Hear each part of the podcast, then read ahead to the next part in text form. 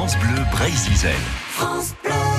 Lui, il a dû euh, sentir les heures passer à, à la- à l'assaut de, de l'Annapurna. C'est Maurice Herzog, euh, figure de l'après-guerre, à la une de Paris Match. Vous savez qu'on fête les 70 ans de Paris Match avec euh, eh bien l'ancien rédacteur en chef euh, euh, morbihanais Patrick Mahé. Les images font elles aussi partie de l'histoire. Johnny Hallyday, Kennedy, Karl Lagerfeld,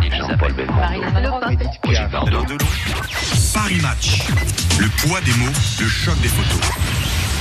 Quand Match naît en 49, on est dans l'après-guerre, évidemment. Et euh, Jean Prouveau, qui est le patron, le propriétaire du journal, part dans un magazine un peu d'information, mais aussi de célébrité. Et pour des raisons qu'on ignore encore, qui n'ont pas été vraiment étudiées, le journal qui démarre à 325 000 exemplaires pour le premier numéro euh, va connaître un fléchissement régulier. Et au bout de 37 numéros, alors qu'il tombe de 325 000 à 250 environ, euh, l'associé de Prouveau, M. Béguin, les fameux sucres Béguin C dans le Nord, pense se retirer, retirer ses billes. Et donc, du coup, Match devient euh, un journal euh, en péril, puisque naturellement, il perd son principal euh, actionnaire. Et alors, à ce moment-là, survient un événement considérable. C'est la victoire des Français sur l'Annapurna, qui monte au sommet de l'Himalaya, Maurice Herzog en tête avec Marcel Isaac, et qui va monter sur l'Himalaya. On connaît cette histoire qui, dans l'après-guerre, est importante. C'est comme Marcel Cerdan, le boxeur Marcel Cerdan dans l'après-guerre. C'est des héros. La France a besoin de héros. Et du coup, quand Herzog euh, plante le drapeau avec son piolet au sommet de l'Himalaya, euh, c'est un événement considérable qui est feuilletonné dans la presse quotidienne. Mais on n'a pas vu la moindre photo.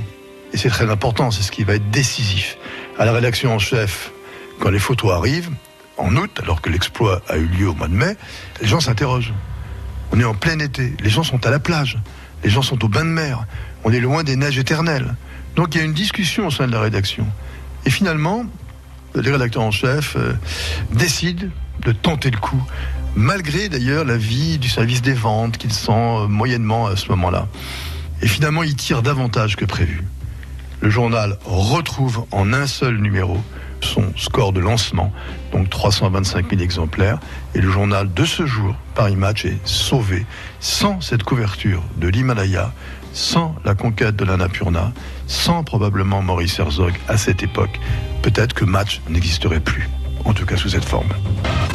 Les 70 ans de Paris Match, une saga à retrouver sur francebleu.fr. Et demain, eh bien, on parlera de Johnny Hallyday à la une de Paris Match.